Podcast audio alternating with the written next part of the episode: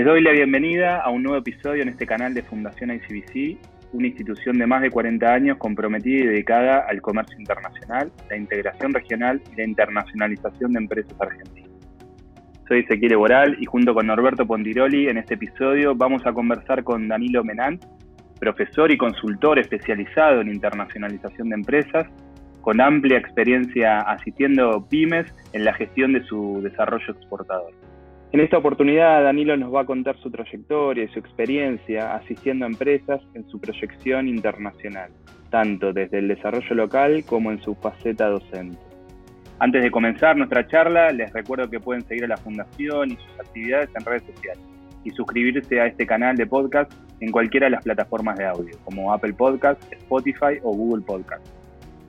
Hola Ezequiel, hola Danilo, bienvenidos a todos. Es un placer tener la oportunidad de conversar con vos, Danilo. Y me gustaría empezar por, preguntarte un poco qué es lo que te llevó a trabajar como consultor de empresas, cómo fue tu primera aproximación a los temas del comercio cuáles fueron la, carrera que estudiaste y, cómo una cosa fue llevando a, la otra y cómo tuviste esta aproximación que me parece lo más interesante o una de las cosas más interesantes de tu perfil, es trabajar el desarrollo local y al mismo tiempo la internacionalización de pymes, pero con una bajada y una perspectiva bien local, con todo lo que eso significa, de los desafíos que las pymes enfrentan en el día a día y al mismo tiempo abriendo un campo de juego nuevo y, con sus eh, complejidades como es el comercio exterior. Así que la primera pregunta para disparar sería, ¿cómo, cómo te metiste en estos temas básicamente?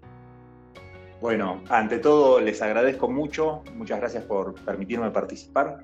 La historia acerca de mi involucramiento y cómo fui buscando mi, digamos, mi camino en esto del, del comercio exterior, el desarrollo exportador, tiene que ver con una, con una idea donde desde tempranamente, digamos, desde, ¿qué diría?, la primera etapa de la adolescencia, siempre me gustaron los temas internacionales y los temas económicos y la cuestión del comercio. ¿no? Yo eh, cursé licenciatura en Relaciones Internacionales finales de los 90, donde no había el desarrollo que la carrera tiene, tiene hoy en cuanto a oferta académica en ese momento la cursada, los, contenidos de la carrera, tenían mucho que ver y tienen mucho que ver cuestiones, digamos, del análisis político, de la política internacional y diversos componentes.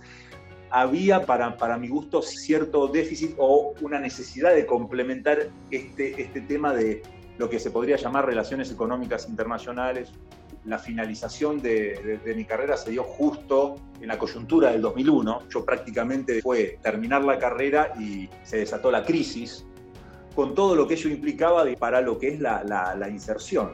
Y bueno, básicamente se dio una cuestión de, azar y de, de buena suerte y tuve como primera experiencia profesional trabajar en un proyecto muy interesante que existió por espacio de una década en la provincia de Buenos Aires y fue un diseño institucional, clava en el Ministerio de la Producción, pero era un diseño institucional público-privado inspirado por el Servicio de Apoyo Empresarial Brasileño, el SEBRAE.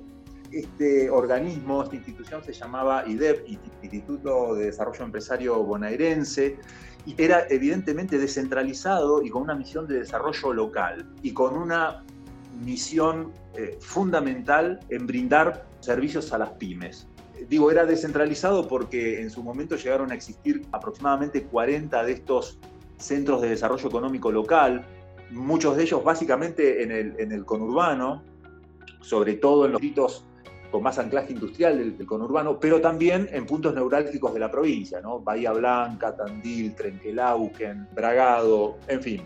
Los centros IDEP brindaban una serie de servicios, ¿no? unos 8 o 10 programas pero uno de los cuales era comercio exterior. Y bueno, a mí me, tocó en el centro IDEP de Lanús. Lo, lo que hacía era, estaba alojado o trabajaba en conjunto con el área de producción y comercio exterior, que en ese momento era algo bastante novedoso.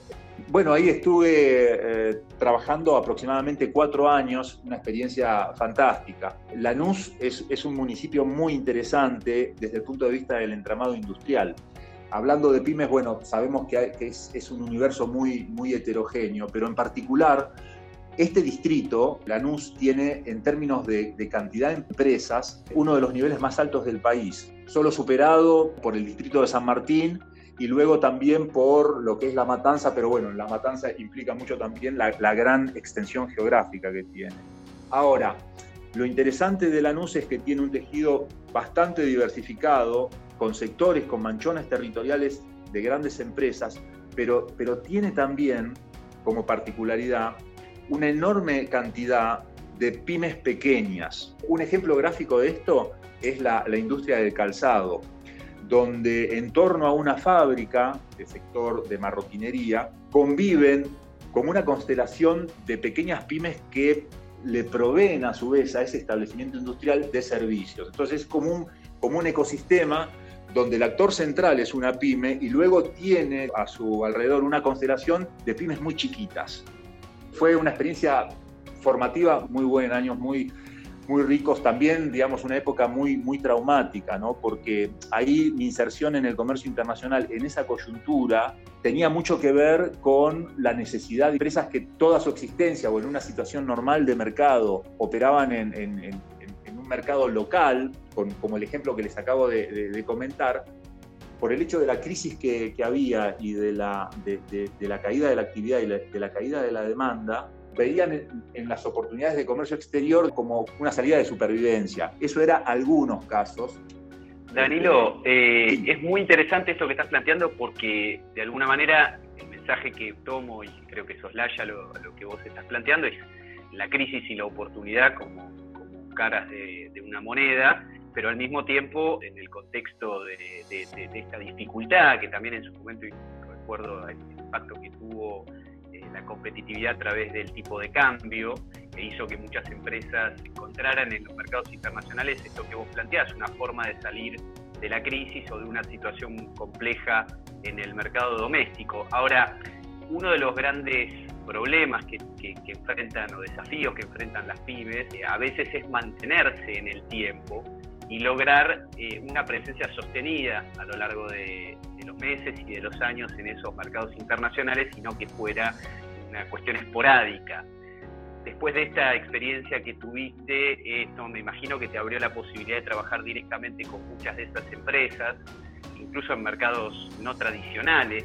Preguntarte desde tu experiencia cuáles son, eh, a tu criterio o desde, las experiencias que has tenido, los factores claves para lograr esto que vos planteabas de, la consolidación, de pensar ya no solamente como una forma de salida de, una crisis o de un momento delicado, sino como una planificación un poco más estratégica de cómo lograr mantenerse en esos mercados, desarrollando valor agregado, eh, trabajando incluso algunas experiencias que has tenido de, desarrollar con empresas llave en mano. ¿Cómo fueron esos años que, le siguieron, que, siguieron teniendo muchas ventajas estructurales las pymes para, competir, pero que eso se fue con el tiempo eh, amesetando y, y hace a la importancia de ganar competitividad a través de otros valores de parte de la empresa? Sí, en lo personal lo que destaco mucho es el tema de la, visión, porque todo tiene, digamos, un punto cero, un punto de inicio. Para una empresa que decide armar un programa de, primero de, primera exportación y luego de, consolidación y, y luego avanzando de internacionalización, lo más importante, digamos, es la visión de largo plazo y si es que esa visión está presente como una cuestión verdadera desde, los primeros estadios de, este plan. ¿Por qué? Por lo mismo que decíamos recién, determinada coyuntura de crisis y necesidad. Así como eh, existía esa crisis y necesidad, por poner un ejemplo, año 2000-2001, la situación en el mercado interno argentino en el 2004-2005 o 2003-2007 era totalmente diferente la recuperación que hubo tras dos o tres años traumáticos fue muy vertiginosa. Entonces, lo importante es, tomando en cuenta que puede haber este tipo de oscilación, si la empresa o los actores clave en esa organización van a ver la apuesta al comercio eh, internacional como, algo permanente, ¿no? como, como un antes y un después de que se tome esa decisión, independientemente de los vaivenes de la demanda porque la verdad, la verdad es que un mercado interno floreciente es una excelente noticia para, en el sentido de que soluciona y simplifica todo tipo de, digamos, de, cuestiones, ¿no? desde el punto de vista de la, de la concreción de los negocios. El punto es que, desde el punto de vista de lo cualitativo de esa organización, estamos hablando de dos actores diferentes. Si se ve el comercio exterior como algo de, posibilidad o como de oportunidades que a determinada empresa le llegan, o si se ve como un camino consciente a emprender con planificación rigurosa, pero más allá de eso, con decisión y perseverancia. Danilo, es muy interesante lo que contás y, vos nombrás el tema de la perseverancia, el compromiso y seguramente es algo que, un factor común que aparece en muchas de las empresas que quieren exportar porque básicamente eh, a veces se ve como una proeza la, idea de exportar en la Argentina o, como, o los casos de éxito de, de empresas que exportan son muy admirados.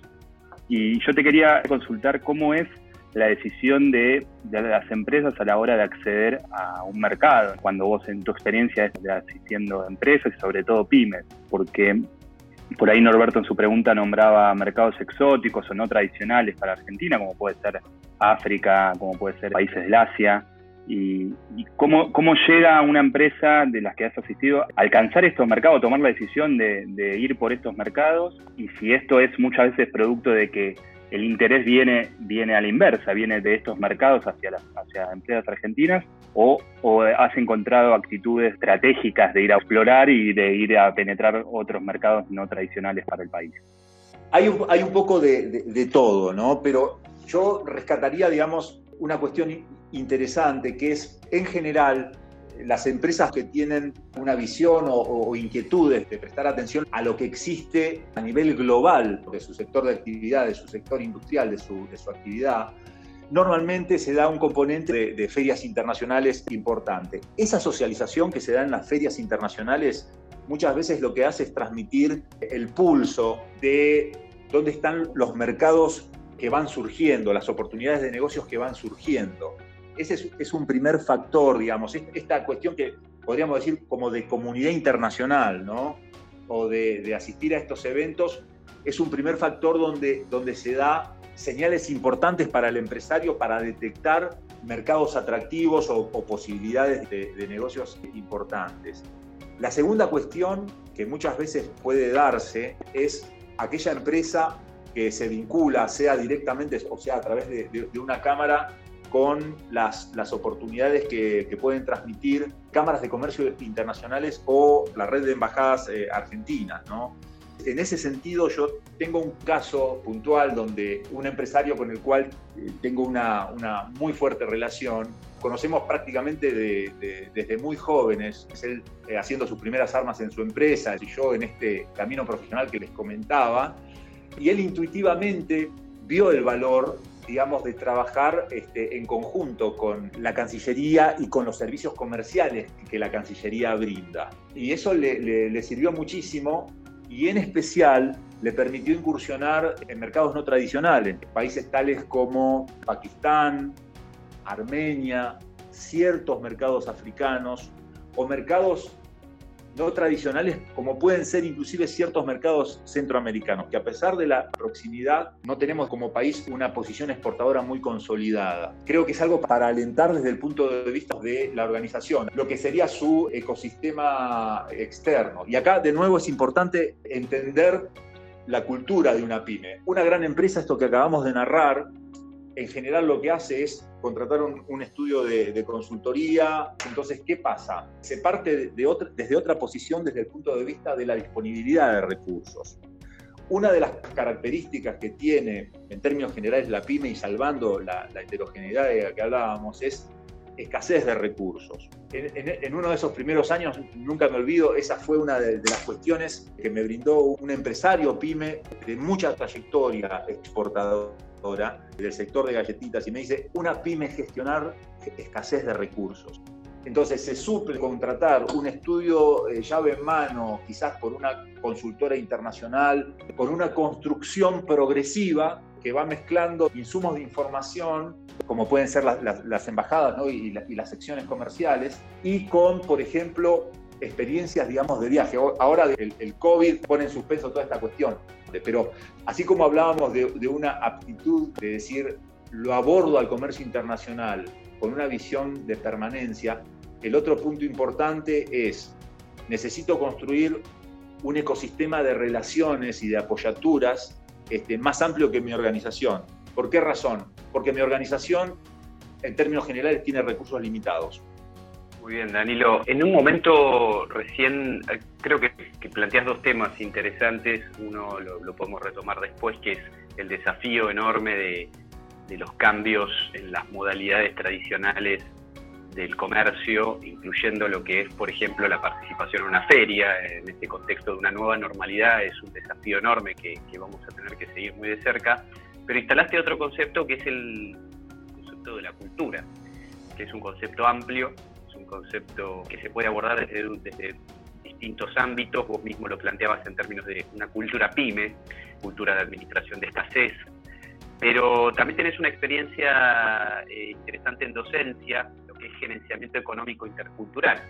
Tenemos esta idea de la diversidad cultural como factor clave a la hora de, entender cualquier tendencia de comercio exterior, pero nos genera mucha, mucha inquietud se entiende por, por gerenciamiento económico intercultural. ¿Cuál es ese, el rol de la diversidad cultural a la hora de aproximarse a los negocios internacionales en un contexto además en el que los intangibles, incluido la cultura de negocios, identificarse si se quiere en el otro o en ese ecosistema más amplio que tienen que generar las empresas, ¿qué significa? ¿Cuál es el origen del concepto?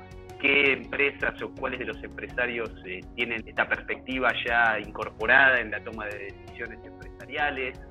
significa y qué tenés para compartir con nosotros acerca de cómo abordar la cuestión del gerenciamiento económico intercultural en este contexto tan diverso y complejo de los negocios internacionales hoy? Luego del 2010 tuve un encuentro también con un gran amigo, me comenta que estaba como director de una nueva carrera que se había generado en la Universidad de El Salvador gracias a un acuerdo internacional con una universidad del sur de Alemania, de una ciudad que se llama Passau, que es muy interesante porque Passau, entre otras cosas, digamos, es el punto de acceso para la diáspora y el éxodo de los refugiados que venían provenientes de Siria, digamos, cuando estalla la, la guerra civil en Siria, todos los migrantes que buscaban por destino a Alemania ingresan por allí. Es una ciudad que está en, una confluencia de dos ríos y que limita, es una triple frontera. Y eso le dio históricamente una cuestión muy cosmopolita. Esta zona eh, está relativamente cerca del complejo alemán automotriz con un enorme potencial de internacionalización. En Alemania existe un fenómeno muy interesante, que es el fenómeno, digamos, de las cámaras empresariales, ¿no? La potencia, la tremenda potencia que tienen las cámaras empresariales. Entonces, así como acá hablamos de la pyme o las empresas, cuesta encontrar fenómenos asociativos. La potencia que tienen los consorcios que se gestan y se generan a partir de las cámaras empresariales.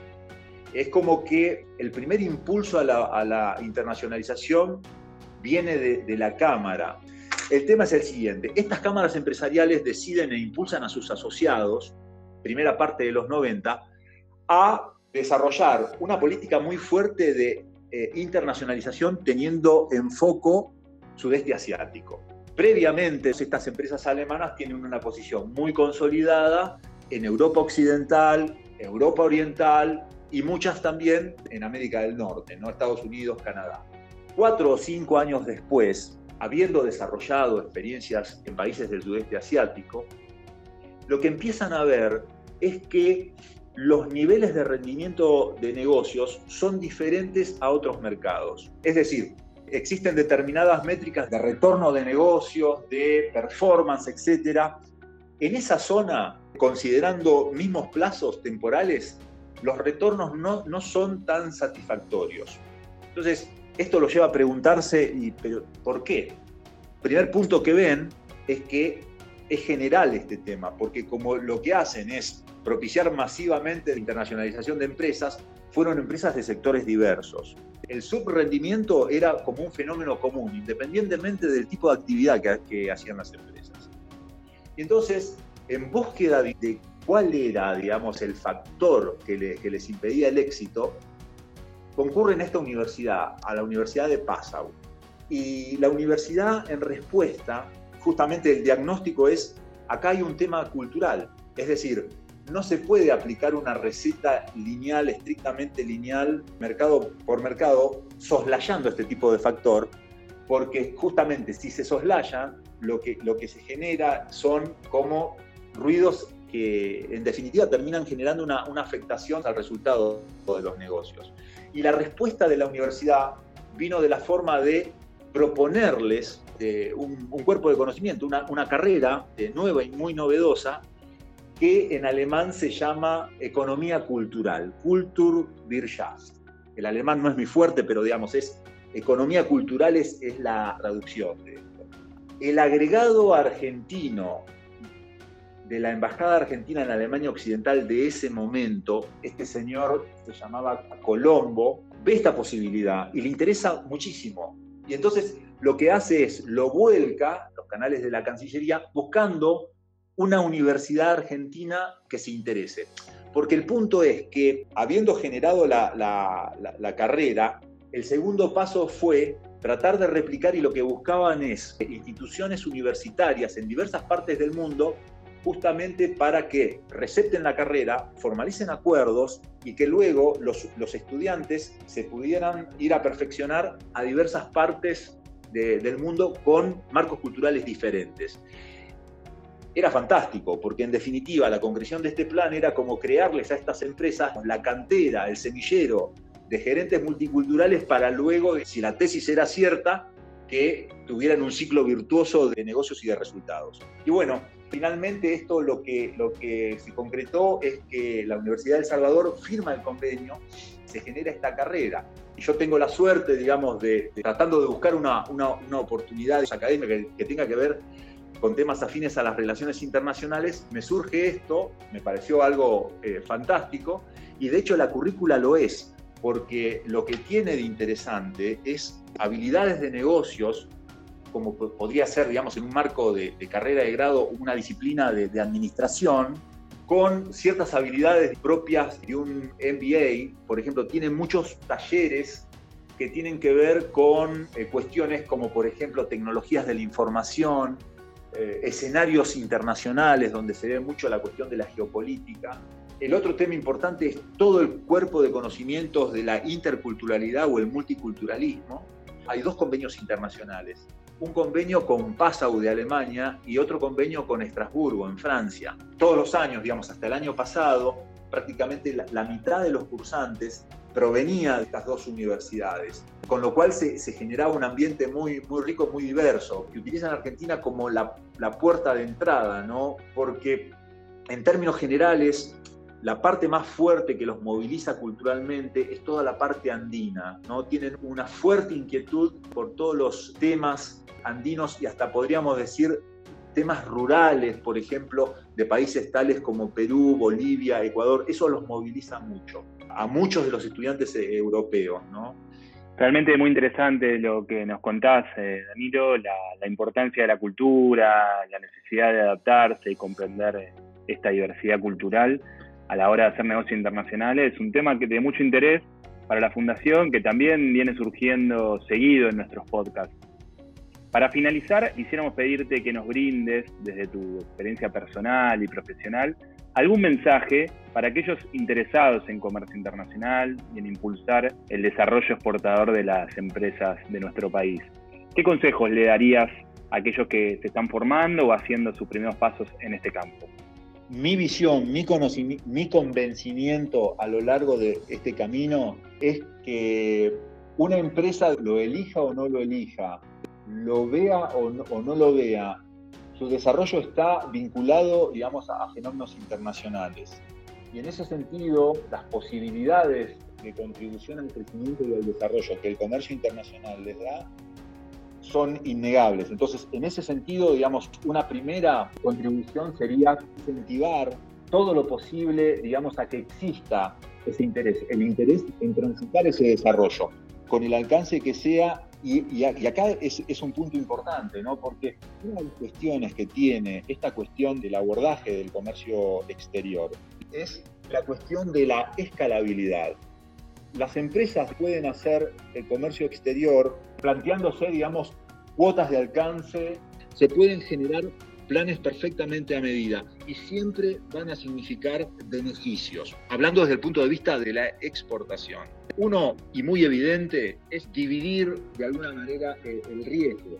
Todos sabemos el carácter cíclico de la, de la economía nacional, ¿no? El famoso tema, digamos, de que cada 7, 8, 10 años pasamos de, un determinado escenario en el mercado, en, mercado, en la economía argentina, a, otro de, signo contrario. Entonces, esa es una, una primera cuestión, ¿no? La empresa que logra trascender el hecho de tener toda su suerte ligada a un mercado de estas características, sin duda va a tener otra, otra situación. Ahora, en segundo lugar, la experiencia internacional le brinda a las empresas otra perspectiva, desde el punto de vista, por ejemplo, de estar en contacto con eh, experiencias, innovaciones, prácticas empresariales que se adaptan. Entonces, el hecho de tener una perspectiva internacional las posiciona mejor en el mercado doméstico. Partimos de la base que si hablamos de primeros desarrollos el ámbito de la exportación, significa que la empresa va a tener siempre la pata principal de ingresos en el mercado doméstico. Es muy interesante este tema, por ejemplo, cuando hablamos de las experiencias internacionales como las ferias sectoriales. En un evento como, una feria sectorial, sea que el empresario o la empresa la visite en calidad de visitante, ni siquiera como, como expositor, digamos, como siquiera como visitante, se va a ver de alguna manera el estado del arte de esa, de esa disciplina, ¿no? Cualquier feria internacional de carácter sectorial es, una fuente de, de, oportunidades y donde, donde uno ve las últimas tendencias y eso es importantísimo para replicar o para anticipar tendencias que tarde o temprano se terminan imponiendo en el mercado local. Por ahí estaría, estaría los dos temas. Tema, digamos, de, de, mayor consolidación, si se quiere, desde el punto de vista económico-comercial, pero en segundo lugar también la cuestión de la diferente perspectiva y el acceso a, prácticas internacionales, ¿no? el enriquecimiento que, la vida internacional eh, trae. Danilo, te agradecemos mucho por compartir tu historia de vida y dialogar sobre tus experiencias profesionales y académicas en comercio internacional. Muchas gracias a ustedes eh, por permitirme participar y felicitaciones. Muchas gracias. Fue un placer contar con vos en este espacio. Y como siempre, a nuestros oyentes los esperamos en el próximo episodio de este canal de podcast de Fundación ICBC.